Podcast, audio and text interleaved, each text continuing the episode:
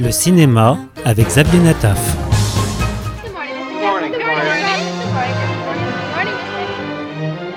Ressorti dans une copie restaurée, le formidable film de Billy Wilder, La garçonnière, avec Jack Lemmon et Shirley MacLaine.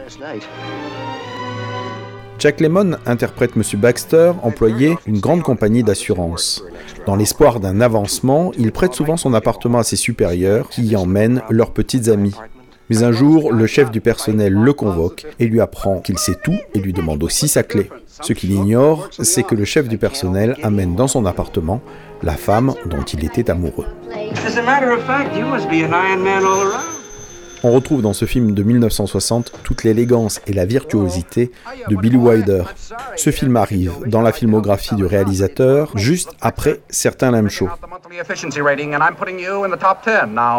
Je vous recommande particulièrement Les voisins du personnage principal, famille juive d'Europe de l'Est, l'incarnation peut-être du réalisateur lui-même.